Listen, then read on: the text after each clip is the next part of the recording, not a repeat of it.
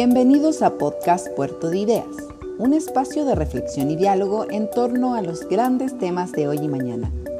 En este episodio escucharemos La respuesta está en los datos, información y decisiones políticas, un panel de conversación junto a la socióloga española Sandra González Bailón, el especialista en bioinformática Tomás Pérez Acle y el periodista Daniel Silva durante el Festival de Ciencia Puerto de Ideas Antofagasta 2021. Que lo disfruten. Vamos a estar hablando de la importancia de la ciencia de datos en la formulación de políticas, su impacto también en la sociedad y los beneficios y posibles peligros del uso de información en la toma de decisiones. La idea es que nosotros podamos bajar este tema para todos y para todas, que sea súper entendible y que ustedes puedan también entender y censar la relevancia que tiene.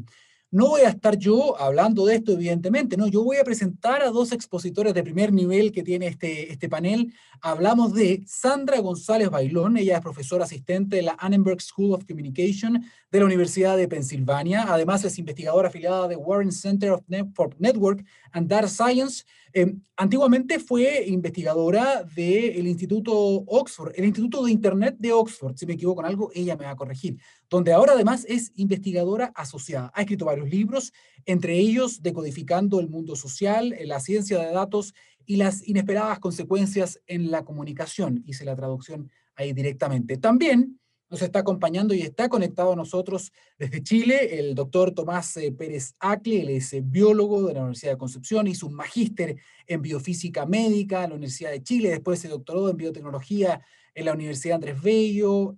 Su principal foco de interés ahora es la biología computacional, el modelado computacional, ha trabajado en empresas de alta tecnología en nuestro país, ha trabajado en el Centro de Modelación Matemática también de eh, la Universidad de Chile, eh, está trabajando y pertenece también al CIMA, al Centro de Neurociencias de, Valparaíso, parte asociado también subdirector de la Fundación Ciencia y Vida y de la Universidad San Sebastián. Podríamos estar hablando del currículum de ambos todo el día, pero la idea es centrarnos en el tema que nos trae a colación. Los saludamos primero que todo para mm, que prime la educación. ¿Cómo están, doctor, doctora?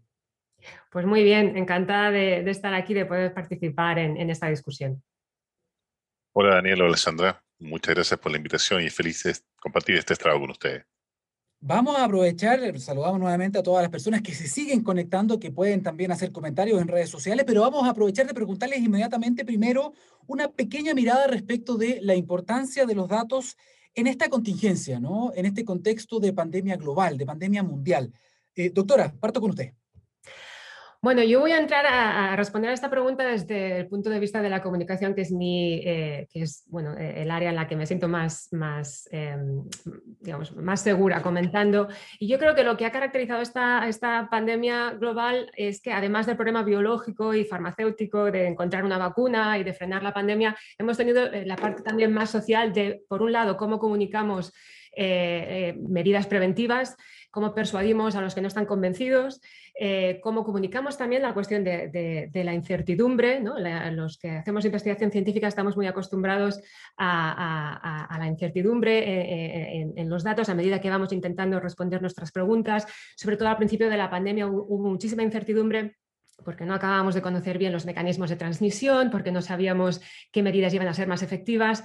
Y, entonces en paralelo a, la, evolución de la pandemia, de la parte más biológica de este, este problema, eh, em, hemos tenido también que, lidiar y que tratar con, el problema de la comunicación. Y aquí los datos también han sido fundamentales. Eh, la Organización Mundial de la Salud, por ejemplo, lleva utilizando desde hace unos años el término infodemia, que es pues, una palabra que une la cuestión de la información con, la palabra pandemia y que tiene que ver con cómo se difunde la información acerca de lo que sabemos y de lo que no sabemos eh, eh, en torno a, este virus en concreto.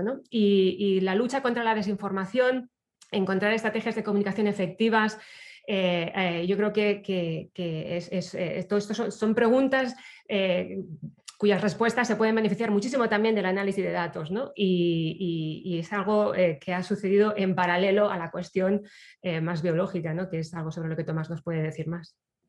Tienes mucha razón, Sandra, respecto de lo que has comunicado de la forma en que nosotros entregamos la información, información fidedigna, cómo se combate también a, a, las fake news, a las noticias falsas y esta infodemia, ¿no? Y en ese sentido, los datos, un buen análisis de datos puede ser el mejor argumento para poder combatir justamente este gran problema que estamos enfrentando hace mucho tiempo, pero que se ha acentuado ahora con esta epidemia por SARS-CoV-2, eh, eh, por coronavirus. Eh, doctor Pérez Acle, lo mismo, ¿cuál es la importancia que tiene el manejo de datos, el manejo inteligente de datos, la interpretación de datos en un contexto como, como esta pandemia? Se lo pregunto porque usted ha sido una de las voces destacadas de la comunidad científica en nuestro país respecto de este tema justamente.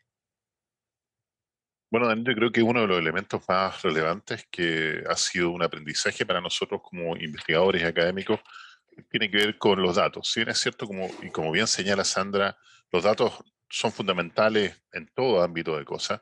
Cuando nos enfrentamos a una situación desconocida como la pandemia de COVID-19 producida por este virus que llamamos SARS-CoV-2, es donde más eh, relevancia cobran los datos. Te puedo dar varios ejemplos.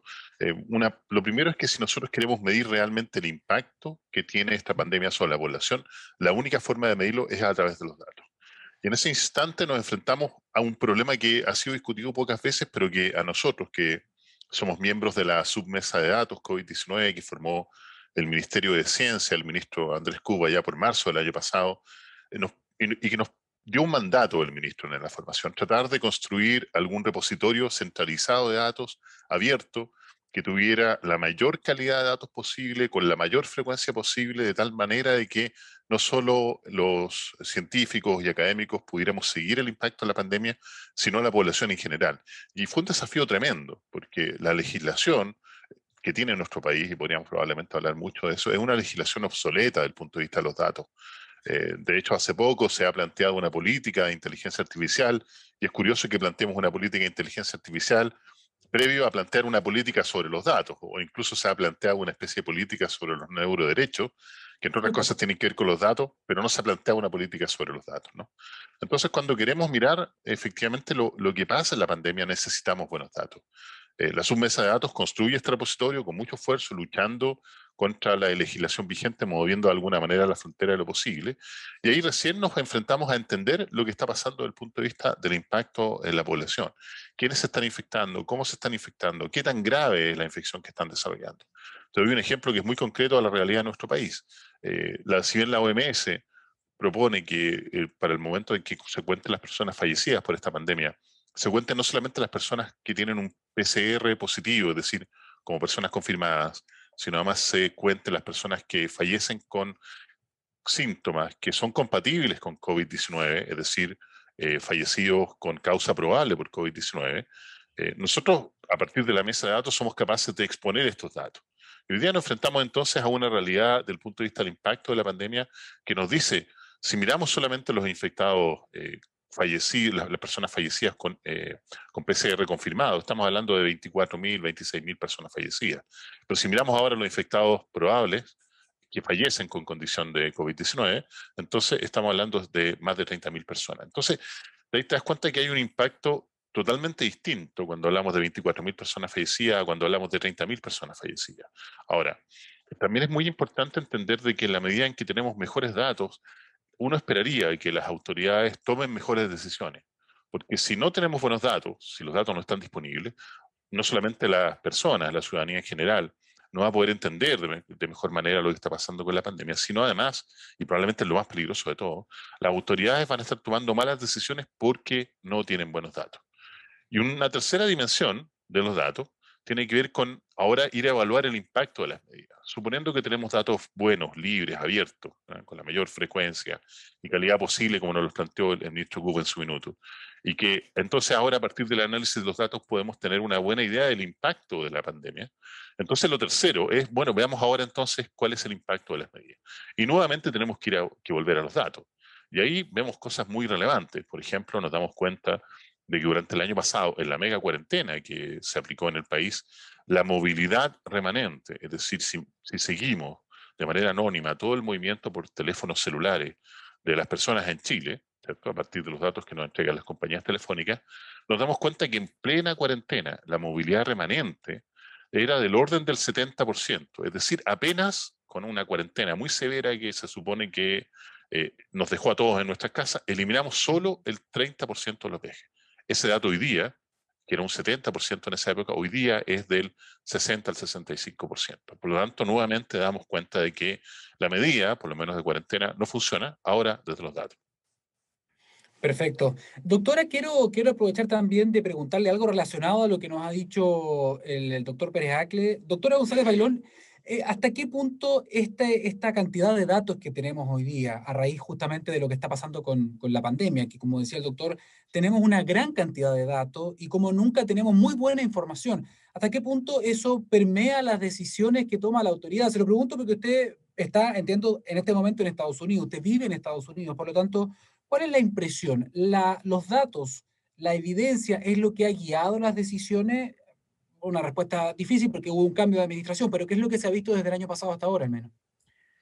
Bueno, en Estados Unidos ha habido mucha diversidad en torno a las políticas que se han llevado a, cabo ¿no? y las recomendaciones. De Estado a Estado son mundos completamente aparte, pero eh, yo quería empezar también enfatizando algo que, que estoy completamente de acuerdo con que los datos son eh, necesarios y tener las infraestructuras necesarias para recopilar estos datos y facilitar la investigación, la transparencia, eh, es necesario para, fundamentar políticas en base a evidencia. Si no hay datos, no hay evidencia. Em, pero también es cierto que muchas veces em, en esta e-, era de disponibilidad masiva de datos, se nos olvida que los datos por sí solos tampoco eh, eh, nos dicen mucho. ¿no? Esos datos hay que modelarlos, hay que procesarlos, eh, hay que eliminar el ruido e identificar la señal. ¿no? Y esto es algo que los, bueno, pues estos modelos epidemiológicos, modelos matemáticos nos permiten hacer. Pero muchas veces en este proceso nos damos cuenta de que los datos, a pesar de que son mucho más abundantes de los que estaban a nuestra disposición en, décadas anteriores, en años anteriores, eh, siguen siendo imperfectos. ¿no? Entonces, por ejemplo, eh, se ha mencionado el uso de, bueno, datos que proporcionan eh, compañías telefónicas para poder mapear y traquear ¿no? la, movilidad. Em, y bueno, estos datos desde luego nos dan una, visión mucho más fidedigna, de, eh, descriptiva, puramente descriptiva, ¿no? de hasta qué punto estas medidas de confinamiento son, eh, bueno, son efectivas o no, pero también hay mucho ruido en estos datos ¿no? y estos datos muchas veces incorporan sesgos eh, que, bueno, pues que, hacen que estén menos representados ciertos sectores de la población que y esto suele estar correlacionado con factores socioeconómicos, ¿no?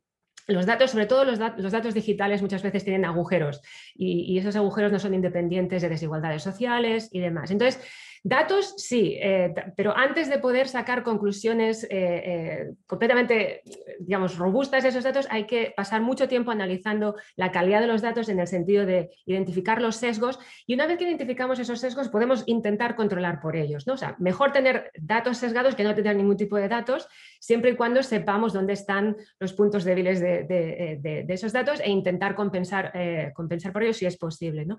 A la hora, por ejemplo, también de distribuir recursos médicos, de cómo se distribuyen las vacunas, los modelos matemáticos no, nos dan toda la solución tampoco. ¿no? Es decir, eh, en este tipo de decisiones muchas veces hay que resolver tensiones eh, para ganar en un sitio hay que perder en otro y estas tensiones no se pueden resolver de forma matemática. Los modelos matemáticos nos dan una visión, eh, eh, digamos, de cuál es el espacio de posibilidad, cuáles son los, parámetros que podemos regular, cómo impacta la, regulación de esos parámetros en, los resultados y en el tipo de recomendaciones que podemos hacer. Pero al final del día, muchas veces las decisiones no son científicas, sino políticas de cuáles son nuestras prioridades como sociedad, ¿no?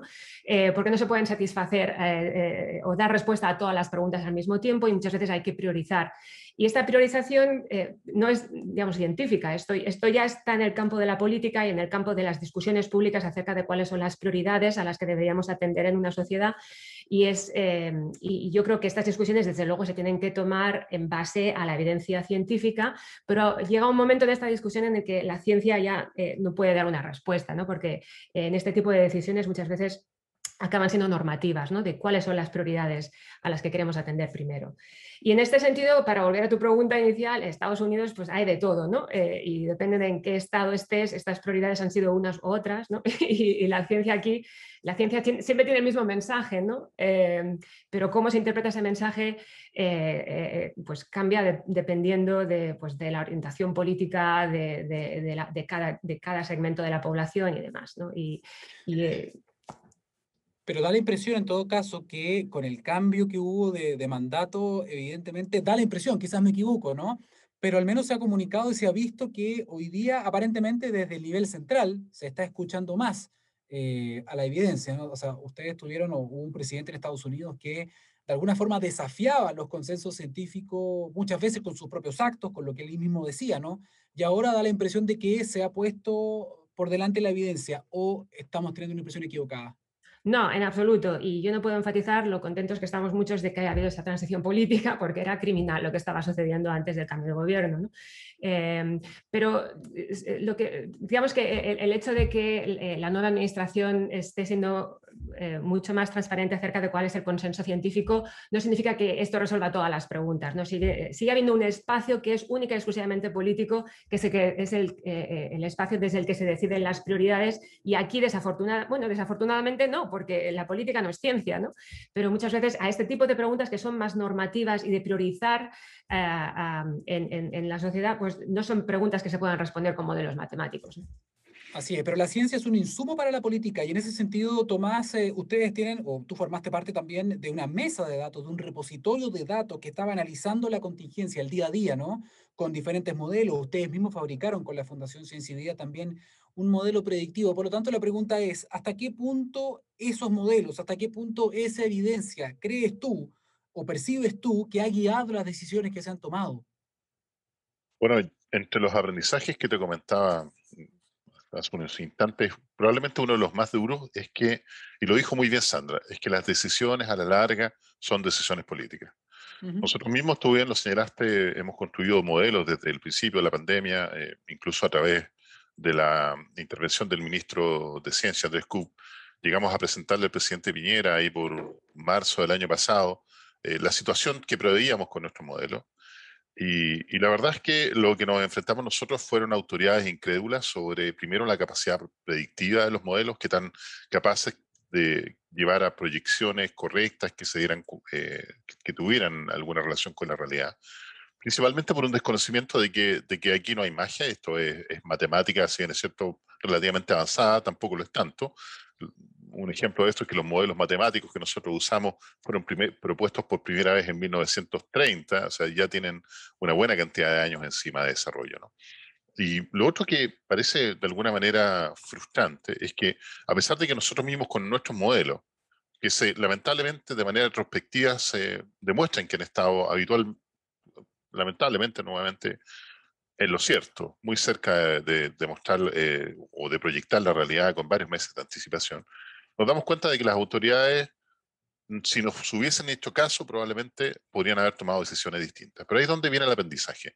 Finalmente las decisiones que se toman son decisiones políticas, donde el aspecto sanitario, donde el aspecto que tiene que ver con lo, incluso con lo científico, si bien es cierto, es tomado en cuenta porque todo esto llevó a mucha frustración por parte mía y de mi equipo y de todos quienes confirmamos la, mesa de datos y en su minuto el grupo de modelamiento.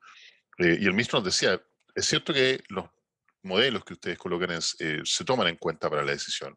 Pero es difícil entender que un, para nosotros como científicos de que no sean relevantes a la hora de la toma de la decisión, más que, por ejemplo, los aspectos eh, políticos o los aspectos económicos. ¿no? Y eso yo creo que es uno de los grandes aprendizajes difíciles que hemos tenido como científicos. ¿no? Otro, otro aspecto que mencionaba Sandra, que me parece súper importante destacar, tiene que ver con con los aspectos tecnológicos. Acumular datos por acumularlos no es solamente el elemento que nos va a llevar a entender lo que está ocurriendo particularmente con la pandemia, sino por detrás de eso tenemos que hacer un desarrollo matemático, un desarrollo científico, tecnológico, que nos permita mantener los datos primero a lo largo de la historia.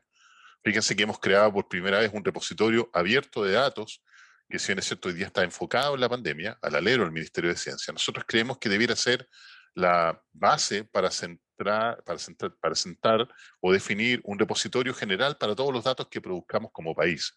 Hoy día, y Sandra lo sabe bien esto, los datos son definidos como parte del acervo cultural y de la riqueza de los países.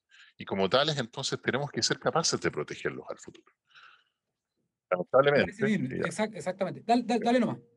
Sí, lamentablemente hay una, hay, como país hemos hemos tomado decisiones en cierta línea de los datos y, por ejemplo, se está construyendo un observatorio de datos, una especie de eh, mm. institución, que es una fundación, que va a estar encargado de recopilar y mantener esos datos, pero que lamentablemente por, ahora por el diseño de Estado que tenemos, un Estado subsidiario, que es importante también discutir eso, va a estar, entre otras cosas, en manos de una, eh, un ente que va a estar constituido por el Estado, por la academia y por privados. Entonces, de alguna manera, estamos dejando en manos de privados, al menos en un tercio, la disponibilidad de datos eh, hacia el futuro. ¿no? Y, por qué te menciono esto? Porque uno de los aprendizajes que hemos tenido también desde la pandemia, a partir de los datos, es que nos estamos enfrentando a una, una pandemia particular. Eh, se acuñó el término de sindemia para definir aquellas eh, pandemias o aquellos escenarios de dispersión de enfermedades infecciosas como los que tenemos hoy día, que afectan de manera más dramática a las personas que menos tienen comparadas a las que más tienen. Y ese es el concepto de sindemia. Y lo que estamos viendo hoy día es, lamentablemente, una sindemia desatada que afecta principalmente a las personas más pobres. Y esto es otro de los aprendizajes que hemos tenido a partir de los datos. Sandra, quiero llevarte a un tema, quiero salirme un, poco de la parte más técnica y quiero volver al tema de la comunicación que ambos han tocado de alguna forma. Eh, ¿Por qué? Porque hoy día estamos mezclando la cantidad, la gran cantidad de datos a los que tenemos acceso no siempre tenemos acceso a la mejor interpretación de esos datos, al mejor modelamiento, pero los datos están ahí y depende de cada uno de pronto cómo va y lo que quiere sacar como conclusión. En ese sentido, hemos visto también que a raíz justamente de esta contingencia sanitaria que afecta a casi todo el mundo, por no decir todo el planeta, eh, vemos que las redes sociales también han servido de un megáfono, ¿no? han amplificado algunos mensajes basados en cierta parte de los datos o tomando solamente un dato que en el fondo confirma un sesgo, ¿no? El famoso cherry picking, ¿no? Que yo tomo el dato que me conviene para confirmar lo que ya creía previamente, ¿no? O lo que confirma mi idea. Eh, ¿Cómo se combate eso? Porque hoy día entiendo que tú también has estudiado bastante este tipo de, fenómenos o de amenazas, ¿no? Sí, y por eso decía yo antes que los datos por sí solos no, no, no nos dan eh, elementos de mucha utilidad, esos datos hay que interpretarlos y aquí el papel que juegan los expertos es fundamental. Y el problema que nos hemos enfrentado, nos venimos enfrentando a este problema desde hace mucho tiempo, pero esta pandemia lo ha puesto eh, en, primera, en primer plano es el problema de que la opinión de los expertos, que es una opinión fundada en un análisis serio, robusto, científico de los datos, eh, tiene, eh, se difunde, digamos, en igualdad de condiciones con la opinión de, bueno, pues, de celebridades. ¿Perdón? De cualquier persona, básicamente. Exactamente, entonces, pero no necesariamente, sí, de gente de a pie, pero también de algunas celebridades mediáticas, ¿no? O, influencers que se dicen en inglés, ¿no? y, no hay muchos mecanismos eh, en las redes sociales, tal y como están diseñadas ahora, eh, para filtrar. ¿no? O sea, y, no es necesariamente una cuestión solamente de información falsa eh, o malintencionada, o sea, de información que ha sido eh, creada de forma malintencionada para manipular. ¿no? Muchas veces es simplemente que uno bueno, pues interpreta sin tener eh, el conocimiento que debería tener para interpretar lo que esos datos significan. Y, entonces todos estos bits de información se van difundiendo por las redes sociales eh, y las personas estamos expuestas a esa información y no siempre está claro o no siempre hay mecanismos que nos permiten separar la verdad de las opiniones, o sea, digamos, la interpretación correcta digamos, de las opiniones y, y entonces, bueno, y aquí hay muchos elementos que entran en juego, ¿no? En, las plataformas como Facebook, Twitter y demás, eh, pues eh, juegan un papel fundamental a la hora de frenar este tipo de, difusión de, información incorrecta que va a tener repercusiones en el comportamiento de las personas, ¿no? Por ejemplo, acerca de si las llevar mascarilla o no es, recomendable. Em, y o sea, no es solamente una cuestión de la información que fluye por las redes, sino del impacto que esa información va a tener en tu comportamiento y el impacto que tu comportamiento va a tener en otros tu comunidad, porque hay procesos de influencia social que se están desarrollando en paralelo con el proceso biológico de la, diseminación, de, la difusión del virus y demás. Entonces, eh, todo esto ocurre en paralelo y, quería volver al tema de los datos, ¿no? porque en este caso, si queremos tener un, entendimiento científico robusto acerca de cuán impactante es la desinformación en el comportamiento humano, tenemos que poder traquear cómo se difunde esa desinformación. Y esto ocurre en plataformas privadas, propietarias, eh, cuyos datos no están al alcance de, los, de, los, investigadores. ¿no? Em, y no solamente esto, sino pensando en el largo plano, pensando en, este, en esta cuestión de crear infraestructuras que, nos permitan crear estos repositorios de, datos. Em, la cuestión no solamente que no tenemos acceso a esos datos y que estas compañías eh, no, no, están muy a favor de compartir esos datos por un montón de razones, Em, eh, sino que además las métricas internas que estas compañías tienen para poder determinar qué o, o, incluso los algoritmos ¿no? que determinan la información a la que tú estás expuesto, estos algoritmos van cambiando a lo largo del tiempo y no se está documentando. ¿no? Y entonces em, todo esto crea muchísimos problemas a la hora de poder de nuevo, utilizar datos que nos den respuestas a preguntas que nos van a permitir diseñar políticas o, nos van a permitir regular cómo funcionan estas plataformas eh, para, que, para que no funcionen para beneficio privado, sino para el bien común. ¿no? Entonces, si queremos frenar la desinformación, es crucial tener ese tipo de colaboración con compañías privadas que incluya eh, compartir datos y no solamente compartir datos, sino documentar cómo funcionan los algoritmos que determinan cómo eh, los usuarios encuentran información en estas plataformas. Y hablo de Facebook, Twitter, Google, YouTube, en fin, los grandes ¿no? de, de Internet. Exactamente, que son justamente algoritmos que dominan muchas veces nuestra interacción con la información. Muchas veces no nos damos cuenta de esto. Tomás, ¿cuál es tu mirada también respecto de lo que estaba comentando Sandra? Mira, voy a partir justo por lo que tú dices, eh, Daniel, y que muy bien lo ejemplificó Sandra. Fíjate que cuando nosotros nos enfrentamos a las redes sociales, nos vemos expuestos a lo que hacen estos programas o algoritmos que de alguna manera nos están entregando información. Y por lo tanto, estos programas están haciendo cherry picking por nosotros. Muchas veces este cherry picking, es decir, encontrar aquello, el elemento de información que más nos potencialmente nos parecería atractivo, lo hacen los programas, los algoritmos que corren detrás de estas plataformas, y por lo tanto nos están imponiendo directamente un sesgo eh, con respecto a la información que nosotros podemos eh, ir a mirar de las redes, es que nosotros estuviéramos navegando libremente, porque existe esta idea de que navegamos libremente la, Internet a través de las redes sociales, pero en realidad no lo estamos haciendo. Entonces aparecen dos elementos. Este eh, cherry picking que nosotros podemos hacer de manera dirigida por un tercero, por estos algoritmos, o la que nosotros mismos imponemos sobre nuestro quehacer contra las redes sociales, seleccionando aquellas noticias que nos parecen más llamativas. El problema es que cuando hacemos eso, le estamos diciendo nuevamente a las plataformas de redes sociales cuáles son las noticias que más nos interesan y le estamos dando esta especie de retroalimentación a estos programas o algoritmos para que más información parecida a esa nos, no, entreguen. ¿Cuál es el problema de esto? Eso eh, va construyendo alrededor de nosotros lo que se denomina técnicamente una cámara de eco digital. Es decir, lo que estamos viendo alrededor nuestro son todas personas que tienden a pensar como nosotros. Por lo tanto, si yo veo que todo el mundo tiende a pensar como nosotros, si la única información que yo veo en las redes sociales es información muy parecida a la que nace aparentemente de mi pensamiento y de mi interacción con las redes sociales, se va produciendo además de esta burbuja donde todo el mundo piensa como yo, lo que se denomina el sesgo de confirmación.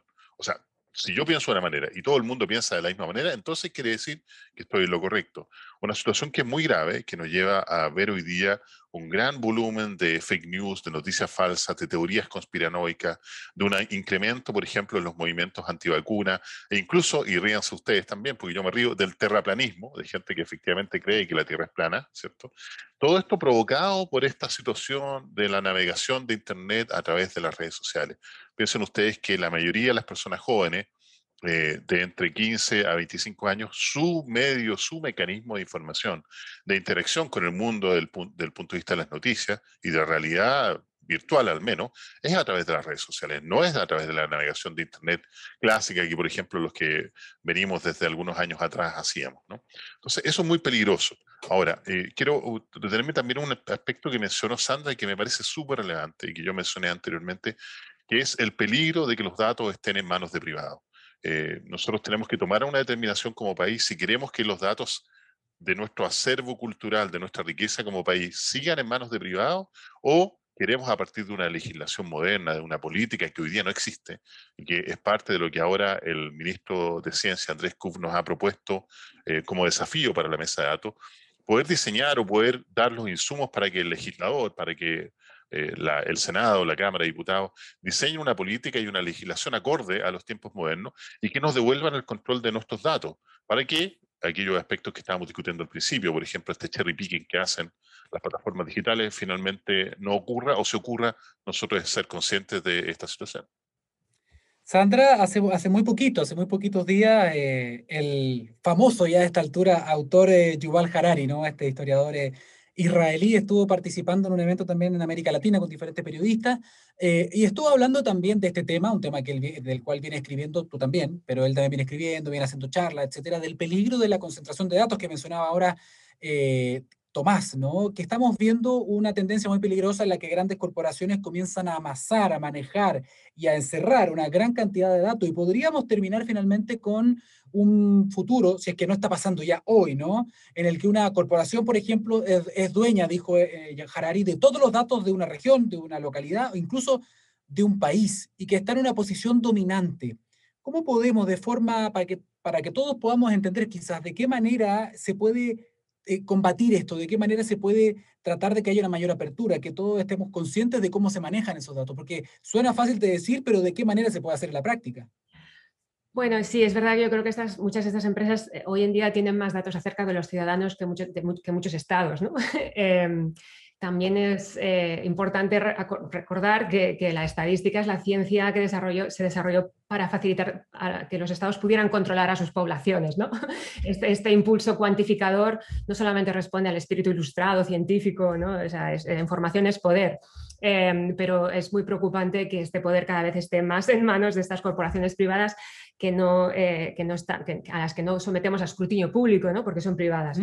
Em, eh, también creo que es importante no demonizar, es decir, eh, muchas veces eh, asumimos que estas empresas van a utilizar estos datos o no nos dan acceso a los datos porque quieren controlar. Y, bueno, hay, hay, parte de verdad en esto, ¿no? pero también es cierto que es muy difícil eh, eh, proteger la privacidad de los usuarios al mismo tiempo que compartes esos datos. ¿no? Y en base a mi experiencia en intentos de colaboración con algunas de estas empresas, eh, hay muchas veces digamos, los, científicos que trabajan para, estas organizaciones, ¿no? que, que, están motivados muchas veces por, por, las mismas causas que nos motivan a los científicos académicos, ¿no? quieren encontrar respuestas a preguntas. No hablo del management de estas organizaciones, sino de los científicos que están analizando los datos muchas veces eh, eh, en estos intentos de colaboración con, científicos académicos eh, hay esta tensión, otra vez, la tensión entre compartir datos para el bien común, para entender cómo, por ejemplo, la información que discurre por estas redes impacta en procesos electorales, y la protección individual, porque lo queremos todos, todo, ¿no? Es decir, cuando, una, cuando nosotros contratamos un servicio con una telefonía móvil, no les estamos dando permiso a que usen nuestros datos para necesariamente, ¿no? Para luchar contra una pandemia. Y a lo mejor si nos preguntan estaremos de acuerdo pero cuando, estamos, eh, eh, cuando decidimos dar parte de, los datos que van a revelar aspectos de nuestra privacidad a estas compañías para que puedan mantener sus infraestructuras y darnos un buen servicio, no estamos necesariamente dando permiso para que esos datos se usen para otras funciones. Y, entonces está una cuestión también del consentimiento individual, de cómo se van a utilizar esos datos y muchas veces lo que a nivel individual nos interesa no es lo que beneficia al bien común y viceversa. Y esta es otra tensión ah, que, que desafortunadamente no podemos resolver con un modelo matemático. De nuevo, es una cuestión social decidir cómo vamos a regular la tensión entre el bien común que deriva de analizar a, gran escala estos datos y de, la, y de los derechos individuales de privacidad, de consentimiento y demás. Y en una situación de pandemia generalizada como la que estamos viviendo, de urgencia global, pues a lo mejor nuestra sensibilidad nos permite digamos, renunciar a más privacidad para conseguir eh, más datos que beneficien el bien común, pero ¿qué va a pasar cuando pase la pandemia? ¿no? Eh, y yo creo que este tipo de discusiones son discusiones que deberían de tener lugar en, en foros públicos, eh, involucrando científicos, pero también a la sociedad civil. ¿no? Exactamente, Sandra. ¿Cómo se resuelve esa, esa tensión, Tomás, esa ecuación compleja? Porque efectivamente, en medio de una pandemia donde estamos todos con miedo, donde hay muy poca certeza, las personas para que te entreguen mayor seguridad muchas veces cedemos a lo mejor esas cuotas de privacidad en el entendido que es por el bien común, como dice, como dice Sandra, pero quizás estamos dando un paso en falso, quizás después no va a haber, no va a haber vuelta atrás. ¿Cómo se maneja eso, Tomás, según tú? Claro, eso es lo difícil, una vez que cedimos nuestros privilegios, cualquiera que ellos sean, o nuestros datos privados, ¿cómo, cómo deshacer eso? Es como si yo quisiera postear una foto incorrecta en Internet y después quisiera eh, deshacer ese posteo, es imposible. Una vez que el dato está en Internet, se movió por Internet, eh, finalmente perdí control sobre eso. ¿no? Aquí pasa algo parecido. Una vez que nosotros entregamos control sobre nuestros datos, sencillamente es muy difícil eh, obtener el control de vuelta. Quiero mencionar algo que, que se ha discutido aquí y que, creo yo que me parece importante eh, destacar. Hay una ilusión hoy día sobre la privacidad de los datos, Yuval Noah Harari también lo describe muy bien en sus libros, sobre que realmente nosotros somos dueños de nuestros datos. Y la verdad es que no. La verdad es que nosotros creamos nuestra cuenta en Facebook, de que creamos nuestra cuenta en, en Twitter o en Instagram o en lo que sea, de alguna manera le estamos entregando los datos que generamos a través de esta plataforma a las plataformas. Muchos de nosotros ni siquiera leemos el contrato de usuario, que es el gran texto que nos presentan y que nosotros de alguna manera se supone que debiéramos leer, y sencillamente le decimos sí aceptar. Pero no nos damos cuenta de que al hacer eso le estamos entregando todo el poder sobre los datos a estas corporaciones. Incluso es más, eh, muchas veces algunas eh, compañías, a propósito de grupos de usuarios que se han reunido para tratar de ir en contra de este uso excesivo de los datos por parte de las compañías, han tenido que ir cambiando sus políticas de uso de las plataformas para hacerlas más restrictivas. Ahora, eh, respecto de, estos futuros distópicos, yo diría que el futuro distópico ya está acá. ¿Por qué digo eso? Basta mirar estas compañías que estamos mencionando.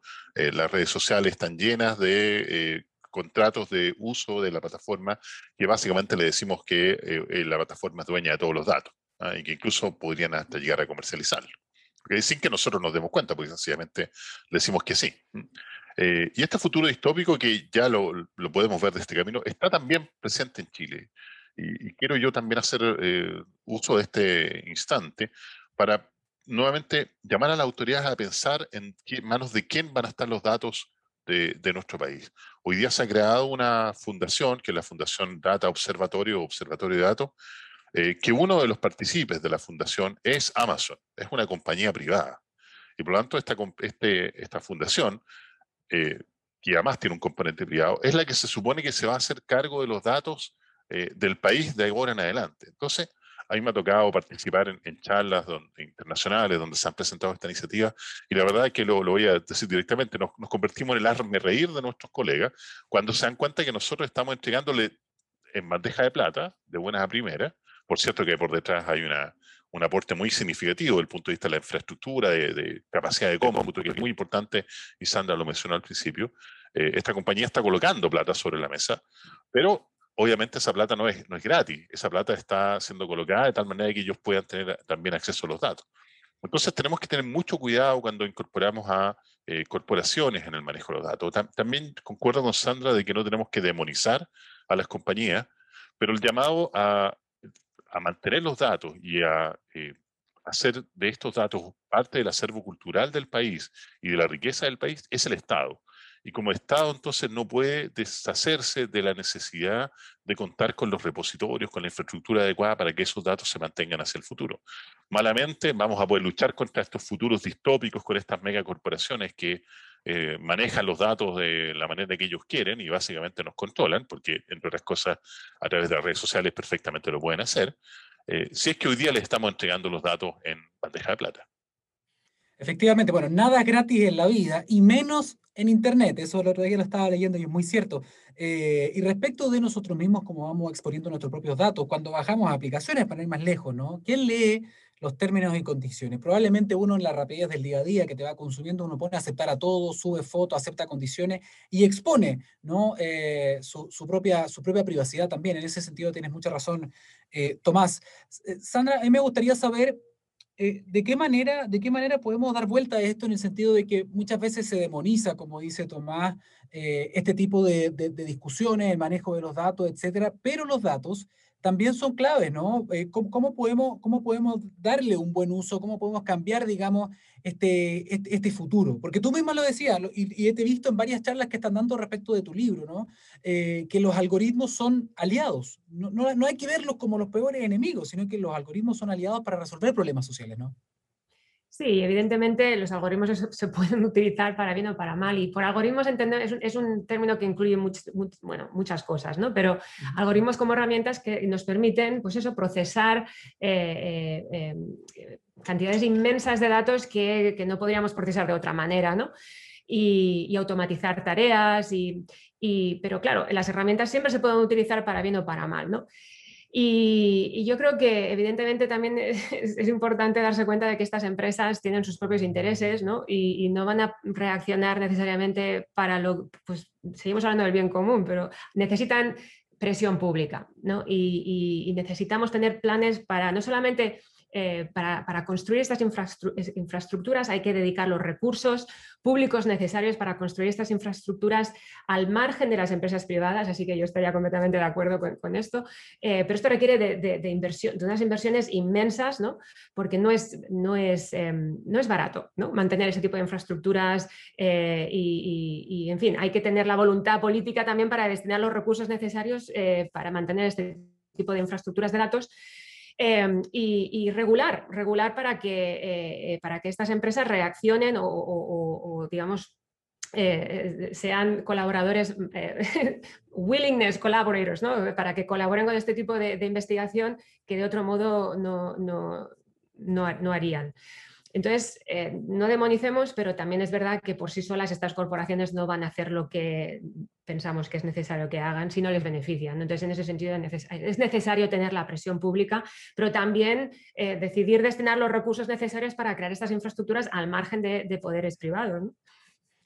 ¿Cómo lo han visto ustedes respecto del famoso awareness, es decir, que las personas estén realmente conscientes de este tema? ¿Por qué ¿Por qué quizás no es una mayor discusión? Ha habido un montón de intentos de difusión también a nivel de comunicaciones de este, de este, de este dilema, ¿no? De hecho, uno de los últimos documentales más famosos de este tema en Netflix eh, fue El dilema de las redes sociales, que me imagino que, usted, que ustedes pudieron verlo, pero ¿qué ha fallado? ¿Ha fallado la comunicación científica? ¿Por qué este tema no está más presente en el día a día cuando evidentemente nos afecta a todos y a todas, ¿no? Yo te puedo dar un ejemplo de lo que probablemente nos indica qué ha pasado. Hay una historia en la cual dice que si tú quieres cocer una rana, ¿cierto? Tú puedes tomar a la rana y la metes en agua fría y vas calentando el agua a poquito. Es cada vez un poco más la temperatura del agua. Llega un minuto en que la rana sencillamente se muere y se cuece sin darse cuenta porque no es capaz de sentir los pequeños cambios de temperatura. Pero si tú tomas esta misma rana y la tiras en agua hirviendo, la rana salta. Y sencillamente no, no, no, no la puedes cocer. De alguna manera eso nos ha ido pasando. Las redes sociales, las megacorporaciones, estas políticas abusivas sobre los datos han ido implantándose de a poco a medida que se, han, que se han ido creando eh, plataformas sociales, nosotros que estamos ávidos y que estamos inmersos en este mundo digital, las vemos como una muy buena idea. Ah, oye, apareció una nueva plataforma digital, voy y me meto en la plataforma digital. Y como esto ha ido ocurriendo de a poquito, de a poco hemos ido aumentando la temperatura de, este, de esta agua que nos está cociendo de alguna manera, no nos damos cuenta. Y hoy día cuando ya nos dimos cuenta, como bien decimos en Chile, no vemos llegar la ola hasta que el agua la tenemos hasta el cuello. Aquí ha pasado lo mismo. ¿no? No hemos, nos damos cuenta de hoy de que estamos inmersos en este mundo, un mundo donde las corporaciones son dueñas de los datos, pero que a mí me parece que todavía no es tarde. Todavía hay, hay momentos de reaccionar. Eh, yo mismo he planteado esta discusión, eh, incluso a través de la mesa de datos, en la cual todavía pertenezco, sobre, por ejemplo, que esté participando una compañía privada de esta fundación que va a administrar los datos de Chile. Y la respuesta que me dan, que es la que plantea Sandra, tiene que ver con quiénes están dispuestos hoy día a colocar los fondos que se requieren para generar estas grandes infraestructuras que manejen estos datos, porque esto no es, no son datos que yo pueda almacenar ni en la nube, ni en mi computador, ni en un pendrive, son, son teras, petas, pero petas, de grandes números, volúmenes gigantescos de datos, que no solamente tengo que almacenar, sino que además tengo que hacer gestión sobre los datos. El dato en sí mismo, por sí mismo, puro, simple, no me sirve. Si yo quiero extraer información de los datos que me llegue eh, a generar conocimiento, necesito hacer una serie de procesos matemáticos, eh, no solamente matemáticos, sino también incluso, yo te diría, transdisciplinarios, de distintas personas provenientes de distintas ramas de la ciencia, trabajando en conjunto con los datos. Pero para hacer eso se requiere inversión. Y ahí es donde nuevamente tenemos un problema en el diseño del Estado, un Estado que no se hace cargo de este tipo de inversiones, que subsidia y que desde el subsidio entonces permite que estas megacorporaciones aparezcan. Pero como insisto, no es tarde, de hecho ahora en la mesa de datos el ministro Guf nos ha ido eh, implantando un nuevo mandato para tratar de apoyar o generar los insumos que tiendan a que el país tenga una política de datos que sea coherente con la política de inteligencia artificial y que de alguna manera nos permita no solamente hacernos cargos del problema que tenemos hoy día, sino además convertir efectivamente a los datos en parte del acervo cultural y la riqueza del país. ¿Cómo está esta discusión en Estados Unidos, Sandra? Estábamos hablando justamente de la política de datos que tenemos en Chile, de esta discusión que estamos teniendo respecto del manejo de los datos, donde el Estado debería tener una presencia a lo mejor mucho más poderosa o entregar las inversiones necesarias.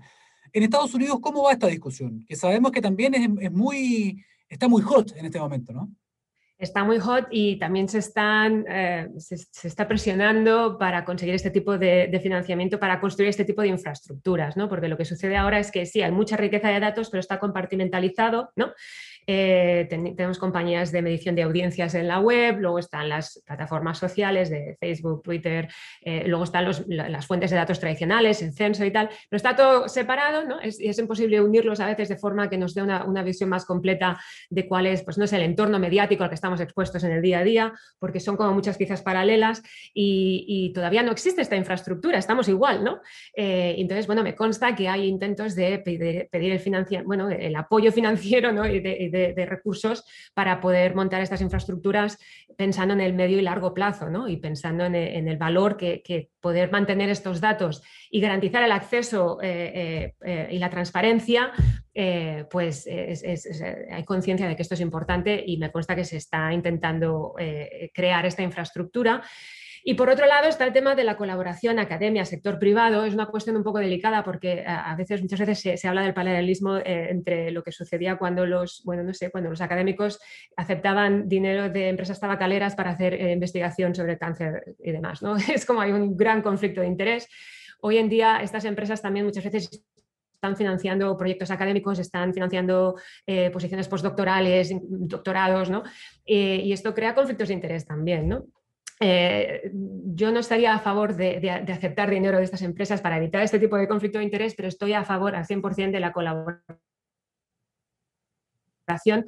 porque uno de, este, estas plataformas han sido diseñadas, y esto es lo que el documental que mencionabas antes ilustraba, bueno, ilustra de manera muy, muy, muy, eh, muy clara, y es que estas plataformas han sido diseñadas para incentivar lo peor de la naturaleza humana, ¿no? Este, estos impulsos adictivos, ¿no? Esas empresas, eh, los algoritmos que, regulan la información, eh, lo que tú ves en estas plataformas están diseñados para, para maximizar el tiempo que pasas en estas plataformas, no para maximizar la calidad de la información a la que estás expuesto o, u otras cosas que son de valor público, ¿no? Em, entonces, bueno, del mismo modo que en un momento dado se decidió diseñar estas plataformas eh, para conseguir, em, eh, bueno, pues para, digamos, incentivar la parte más oscura de la naturaleza humana, se pueden rediseñar para reforzar la parte más virtuosa, ¿no? Eh, y esto es algo que, de nuevo, estas empresas no van a hacer de forma voluntaria, ¿no? Porque al fin y al cabo lo que quieren es maximizar bueno, su revenue, pero es algo que se puede regular si hay voluntad política, ¿no? Y, para lo que de nuevo necesitamos investigar, ¿no? O sea, cómo diseñas una plataforma que incentive el discurso cívico, que incentive eh, las noticias eh, fidedignas eh, y, desincentive la circulación de noticias falsas. Todo esto requiere de investigación también, porque no es que tengamos respuestas claras de qué tipo de plataforma ¿no? crearía relaciones virtuosas, pero es algo que yo creo que también se está empezando a hablar y que necesita también de presión pública y regular, ¿no? pero yo soy optimista, yo creo que, del mismo modo que hemos construido eh, plataformas que nos han metido dentro de hoyos oscuros, podemos rediseñarlas ¿no? para que incentiven otro tipo de comportamientos. Ahora, ¿hasta qué punto también la clase política, que es la que está tomando estas decisiones, está a la altura también para poder entender el problema o, dimensionar el problema y ofrecer soluciones también que sean efectivas? Eh, te pregunto a ti primero, Sandra, porque bueno, están en Estados Unidos, donde incluso hemos visto sentado en el Congreso a Mark Zuckerberg eh, dando algunas explicaciones también respecto de esto. ¿Hasta qué punto la clase política eh, está al día con estos temas? Yo creo que se está poniendo al día, ¿no? pero eh, tenemos también nuevas fuerzas políticas como, no sé, eh, Alexandria Ocasio Cortez, ¿no? que, yo creo que está, eh, sabe mucho más de qué van estas tecnologías y, está, digamos, poniendo una presión en estas compañías que otro tipo de políticos más antiguos no, no, tienen el conocimiento técnico. Yo creo que hay una gran brecha, o sea, creo que hay parte de verdad en esto pero por otro lado, de nuevo, la política no está necesariamente interesada en la verdad, ¿no? Y no hablo de políticas públicas, de diseñar intervenciones de salud pública, sino hablo de la política, de, bueno, de, eh, no necesariamente están interesados en reducir la, difusión de desinformación, por ejemplo, ¿no? Y sin ir más lejos, Fox News, que no es ni social media ni es medio digital, es cable news, pues es una de las grandes fuentes de desinformación en el país, ¿no? Y, buena suerte si intentas eh, frenar eh, la desinformación que sale de Fox News, ¿no? Entonces, bueno, yo creo que esta es una cuestión, de, nuevo, más complicada en el sentido de que la política no está siempre necesariamente interesada en la verdad, ¿no? Eh, y que muchas veces no está en el interés de determinados políticos eh, eh, pues, crear este tipo de regulación. ¿no? Además, ¿por qué ciertos personajes van a querer cambiar algo que llegado el momento les puede beneficiar? Como ya se ha sabido en algunas campañas políticas, podemos recordar Cambridge Analytica y otros, y otros casos ¿no? que han marcado la agenda específicamente en, en Estados Unidos. Tomás, la misma pregunta acá en Chile, porque tú hiciste una mención al comienzo de algo que es muy reciente, que está en la agenda noticiosa. También le contamos a Sandra para que sepa que se acaba de aprobar una suerte de texto legal para poder proteger los neuroderechos, eh, que es una legislación bastante adelantada a los tiempos, pero que todavía no estamos discutiendo quizá algo que viene mucho antes, que es la protección de datos, Tomás. Entonces uno dice, parece que tenemos algunos legisladores o parte de la clase política que está muy al día con las amenazas futuras, pero que, que, no está poniéndole coto, que no está entrando a regular cosas que nos están afectando hoy. Así es. Bueno, eso es difícil entenderlo desde nuestro punto de vista. Eh, es cierto que la legislación sobre neuroderechos parece adelantada a su tiempo y enhorabuena. ¿no? Ojalá que también no solamente sea una ley que esté eh, puesta en el papel y que no pase a ser una letra muerta y que de alguna manera se le den tanto al legislador como a los distintos estamentos del Estado alguna forma de poder perseguir que esa ley se cumpla o que ese texto se cumpla, ¿no? porque lo contrario no es nada más que otra letra muerta. ¿no? Eh, pero esto que pasa, por ejemplo, con los neuroderechos, que decimos, ok, vamos a colocar una política sobre neuroderechos, o vamos a colocar una política sobre inteligencia artificial, y enhorabuena se está trabajando ese tema, depende necesariamente ambos elementos de que exista una política acorde a los datos, y cosa que no existe hoy día. Afortunadamente, como lo mencioné recién, a través de la mesa de datos, el ministro de Ciencia nos ha puesto un nuevo mandato, que es decir, tratar de buscar o encontrar la forma de producir insumos para que eh, los aspectos de legislación de nuestro país, la, Cámara de Diputados los senadores, puedan producir una ley de datos acorde a los tiempos. ¿no? Eh, ahora, esto que tú mencionas de que de alguna manera, como decimos en Chile, ponemos la carreta delante de los bueyes, no, nos ha ocurrido varias veces. La estamos poniendo ahora en, lo, en Euroderecho, lo estamos poniendo ahora en la inteligencia artificial, por lo menos ya nos damos cuenta, pero también lo hemos puesto, por ejemplo, en el cambio climático. ¿Por qué menciono esto? Porque eh, Chile tiene una legislación medioambiental y, esto es importante que se mencione, bastante adelantada comparado con la legislación medioambiental que ocurre en el resto de la región. Y alguien que escuche eso dirá, oye, pero si nosotros como país somos un país bastante contaminado, vemos que la industria sigue contaminando. Pero efectivamente, desde el punto de vista de la legislación, es muy avanzada la legislación. Es más, tenemos una entidad que se llama la Superintendencia del Medio Ambiente, cuyo rol es vigilar el cumplimiento de las condiciones medioambientales que se le imponen a todos los proyectos que de alguna manera tienen impacto en Chile. Pero resulta que esta entidad estatal financiada por el Estado no tiene los eh, em, aspectos tecnológicos necesarios para efectivamente ir a mirar que las empresas están cumpliendo la legislación medioambiental. Y ellos se acercaron a nosotros, hemos planteado un proyecto, ya es segunda vez que planteamos este proyecto en conjunto con la Superintendencia del Medio Ambiente. Esperemos que esta vez nos vaya bien, porque por otro lado, si bien el, Estado le encarga a esta institución que ejecute eh, esta labor de vigilancia del medio ambiente, sobre todo con lo que tiene que ver con el impacto climático, no le otorga los recursos necesarios, ni las capacidades, ni la infraestructura para que esa labor se ejecute. Entonces todavía nos falta, yo te diría como país, cerrar eh, el círculo, ser capaces no solamente de colocar en el papel la legislación y que esta legislación no se convierta en letra muerta, sino también ser capaz, y para eso es necesario voluntad política, alguna vez alguien muy sabio me dijo, la voluntad política se expresa en el presupuesto. Aquí, entonces, que exista un presupuesto específico, acorde, para que este tipo de instituciones, que parecen muy adelantadas a sus tiempos, tengan las herramientas necesarias para llevar a cabo su vigilancia o su quehacer, porque lo contrario, la letra muerta eh, solamente refleja lo que el espíritu del legislador quería y finalmente no se puede llevar a la práctica. Bueno, quedan muy pocos minutos también, Sandra. Antes de, terminar este, este panel y agradecer su participación, quería volver un segundo a un tema que tocamos al comienzo. Hemos pasado por varios temas distintos, ¿no? Porque los datos también, y ustedes estarán de acuerdo, cruza por, por muchos temas distintos, ¿no? Y puede impactar diferentes dimensiones de la vida. Pero, pero ya que comenzamos hablando de la pandemia y también de las redes sociales, de los datos, del cherry picking, les quería preguntar, em, Sandra, a ti primero, ¿hasta qué punto eh, pueden impactar? Porque uno dice, hoy día existen los bots, ¿no? Que pueden de alguna forma darte una señal o, una impresión equivocada respecto de cuáles son los temas que se están tocando, de cuáles son los temas populares, de cuáles son los temas que te presenta también eh, esta, esta, esta plataforma. Em, usted, tú misma has, podido estudiar también este, este fenómeno y hasta qué punto este famoso eh, fenómeno de los bots hoy día son una amenaza real. ¿Influyen o no influyen finalmente o hay personas que pueden influir más que esta amenaza virtual o cibernética, no sé cómo llamarla? Sí, los bots son, bots son cuentas automatizadas ¿no? que, han sido creadas bueno, pues por varios motivos. Uno de ellos manipular ¿no? la, información que fluye por las redes. Es cierto que la actividad que surge de bots es inmensa, ¿no? Eh, eh, cerca de, bueno, no sé, 40-45% de, la actividad en varios estudios que hemos realizado de la actividad que circula por Twitter ha sido generada por bots.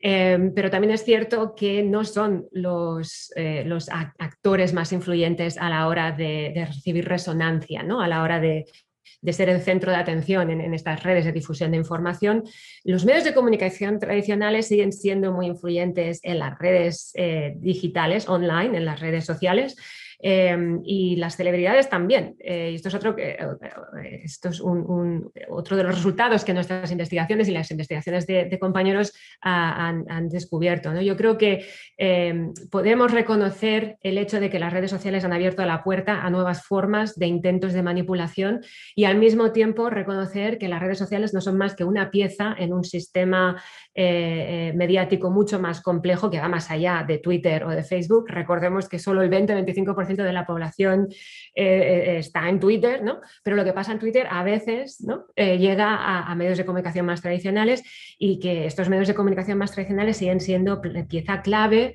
en cómo se comunican, por ejemplo, noticias sobre la pandemia. Entonces, sí, es cierto que hay muchos bots en las redes sociales, que hay muchos intentos de manipulación y de difusión de propaganda, de teorías conspirativas eh, que han sido posibles por estas tecnologías digitales, pero yo pienso que a veces se exagera la influencia que, estos actores malévolos o eh, no, bien intencionados tienen, y que yo creo que hay que prestar más atención a los medios de comunicación tradicionales porque siguen siendo la fuente principal de información para la mayoría de las personas, incluso en la red. Y por eso el llamado también a la formación científica, ¿no? De los comunicadores, de los medios. Y otra cosa interesante, tú me decías que todavía hay mucha influencia en el mundo digital también de los medios de comunicación tradicionales, pero también de las celebridades. Y aquí también es muy interesante y quizás es eh, tarea para la casa, como decimos acá en Chile, o un llamado también a que los científicos y las científicas hoy día, sobre todo en este contexto de pandemia, deberían de alguna otra forma convertirse en una nueva celebridad en redes sociales y quizás también ser un poco más activos quizá, o, dar, darse un poco de tiempo para poder dedicarle a estar donde está la gente, estar donde están los jóvenes, con mensajes a lo mejor un poco más, más vulgares, en el sentido de que todos pueden entenderlo, para que también se conviertan en gente que las personas puedan retuitear, postear, compartir en redes, en cadenas, ¿no? Estoy absolutamente de acuerdo. Eh, también es cierto que muchas veces los científicos eh, tienen cierta aversión pues, de carácter ya a hacer afirmaciones en blanco o negro. ¿no? Una de las cosas que yo creo que los científicos tenemos que aprender a hacer mejor es comunicar la incertidumbre. ¿no? Nosotros estamos muy acostumbrados a, trabajar con probabilidades ¿no? y cuál es la probabilidad. Cuando hacemos predicciones son predicciones probabilísticas, no hay determinismo en ningún modelo matemático, yo diría. Eh, em, entonces, eso a veces se pierde en la traducción que hacemos a los medios de comunicación, pero yo creo que cuando pase la pandemia vamos a tener que hacer mucha reflexión acerca de cómo se ha comunicado eh, eh, la ciencia y, cómo está evolucionando nuestro entendimiento de, esta pandemia en concreto. Tomás, ¿tú qué Tomás, Tomás, sí, eso te quería pedir, porque también tú has participado en un montón de medios, en un montón de charlas, ya eres bastante conocido, pero ¿hay una, ¿hay una deuda pendiente ahí en cuanto a comunicación de parte de usted? Sí, por cierto, fíjate que esta es una discusión que se da mucho entre los y las colegas sobre la real necesidad de estar de manera activa participando en las redes sociales. Y muchas veces me enfrento al colegas que dicen, no, yo no veo las redes sociales, no me interesan las redes sociales. Como si al momento en que nosotros actuásemos como la avestruz que esconde la cabeza en el piso, esperando que pase el peligro, y sacamos la cabeza, el peligro ya pasó. Y la verdad es que el no estar participando en las redes sociales no quiere decir que las redes sociales no existan.